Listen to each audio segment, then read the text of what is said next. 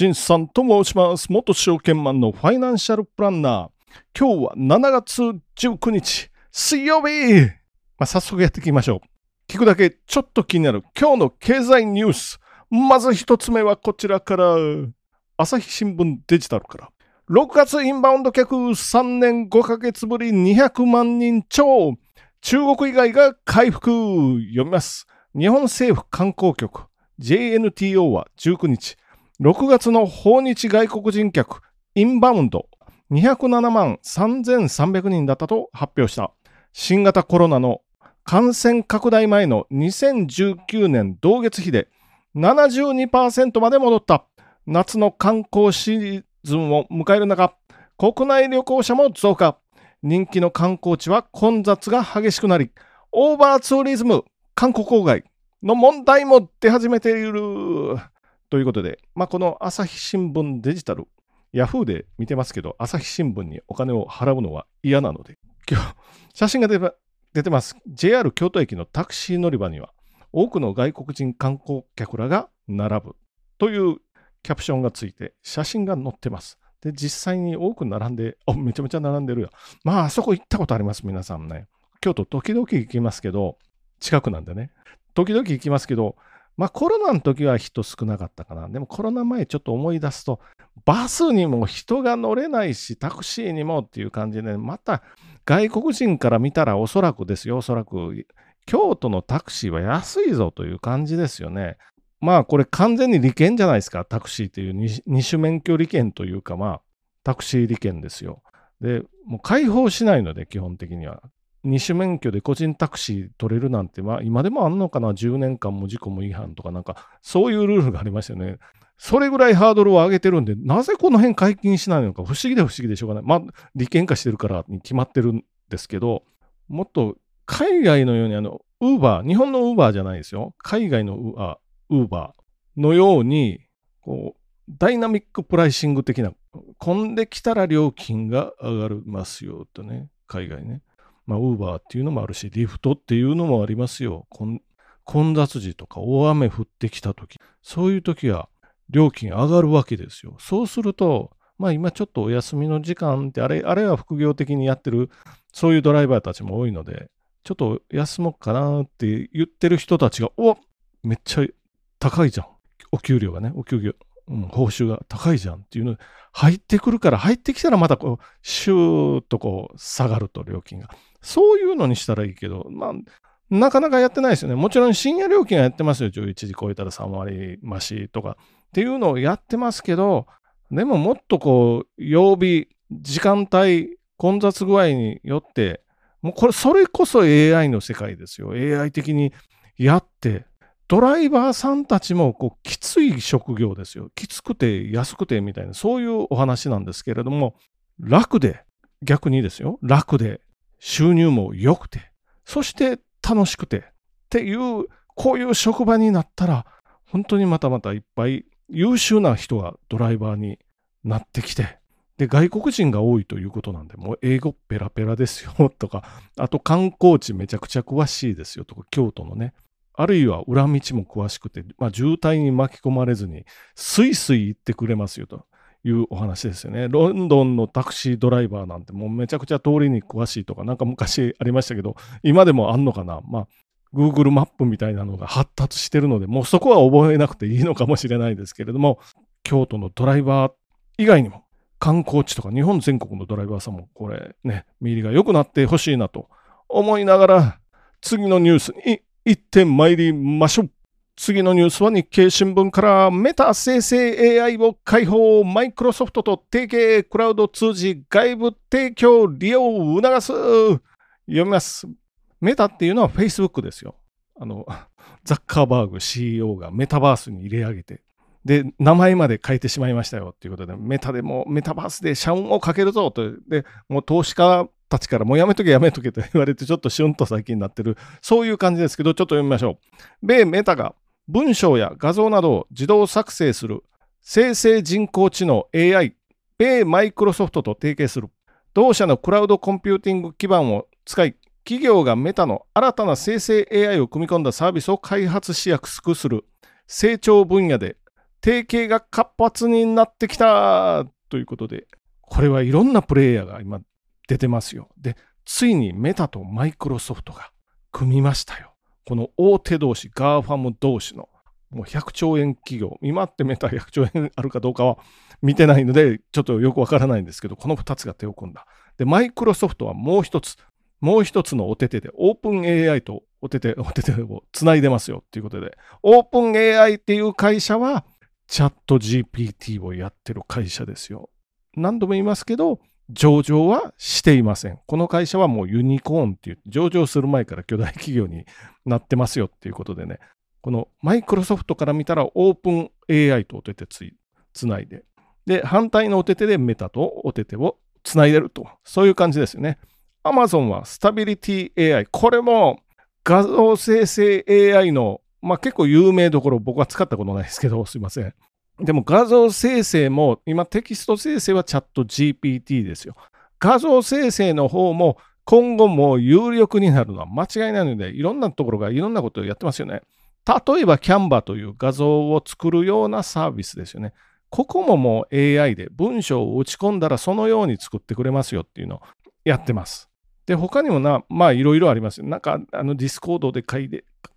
の上でなんかやり取りしてみたいなのもありますよね。これは画像もやっぱ面白いですよね。やれば。まあ、あんまりやったことないですけど。外から見てると面白そうに見える。でも、プロンプトが大変そう。プロンプトっていうのは指示文なんで、しかも英語でなんちゃらかんちゃら、イエローとかレッドとかって書いてやるんですけど、イエロー、レッドじゃだけじゃできないですよ。もっと細かく書いていかないといけないんですけど、この、例えばパンダが登場してとか、なんかそういうお話ですよ。それもできますけど、画像とテキストと合わせたらどんどん進化しそうな、そういう感じですよね。で、Google も当然ありますよ。Google も当然あって、Google はでも知らない会社かな、提携してるの。これも両手で提携してます。ランウェイって会社とアンソロピックっていう会社。アンソロピックっていう会社は Amazon も提携してますよ。ベースにあるのはそれぞれの会社のクラウド基盤技術。クラウド基盤技術です。どんなのかっていうと、もう大規模言語モデルを開発しても、各ね、技術者の奪い合いなんですよね。なので、あっち行ったり、こっち行ったりですよ。結局、どこが勝つのか、それはわからないですけど、まあ、こっから競争激化なんで、もっといいものが出てくるぞと思いながらも、残念なのは、日本の会社の名前がこの中には一個も出てきません。ことで、スタビリティ AI っていうのはこれイギリスかな。あとは全部でも、え、アメリカかな。まあ、各社。各社は、で、ここで学んでるのは、自分とこだけでうまくいくわけがないって思ってやってますよね。自分とこだけでは勝てないぞと。Google とか、マイクロソフトとか、メタとか、アマゾンとか、すごい会社じゃないですか。でも自分とこだけでは勝てないと。もちろん自分ところのものもありますよ。あと、よそからのものも加えてやろうとしてます。で、それぞれにクラウド基盤持ってます。それぞれ。例えばクラウド基盤、メタなら Azure っていうやつですよね。あ、Azure を通じて L LAMA とかっていうのをメタモデルみたいなのやってますよ。で他にも Google も持ってますよ。あ、Amazon も持ってんのかな。大規模言語プログラムっていうのをそれぞれ持ってやってます。なので、手を組まざるを得ないんかな。という、そういうお話です。残念なのは、まあ、さっきも言ったかな、日本の企業のお名前はないので、日本の企業は横同士と手をつなぐのが非常に苦手ですよね。まあ、つないでるところもあると思うんですけど、例えば、もう日本の場合言いますよ。あなた三菱系ねとか、私三井なの？みたいな、そういうお話ですよ。それでも手が組めないですからね。三菱はもうダメ、絶対ダメと三井の方は言うのかな。そうなるので、まあ、手を組まない。これはね、日本が対米海戦で負けた時と一緒ですよ。海軍と陸軍はめちゃめちゃ仲悪かったんですよ。で、飛行機のエンジンの作るのも、まあ似たような、似たようなっていうか飛行機なんで、あ一応空軍っていうのはないですからね。ないので、陸軍航空隊とか海軍航空隊ですから。でも、この陸軍と海軍が仲が悪すぎて、それぞれも情報共有しなかったですからね。飛行機のエンジン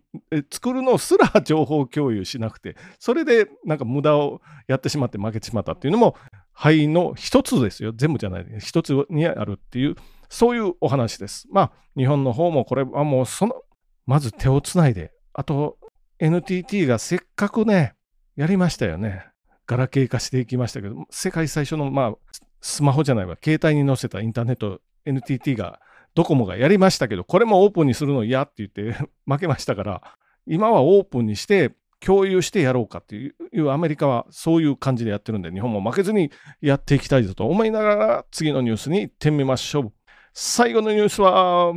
米電気自動車49%増4から6月テスラシェア6割現代自動車は2位ですよということで読みます。米国で電気自動車 EV の販売が伸びている。民間調査によると2023年4から6月の販売台数は29万6100台となり、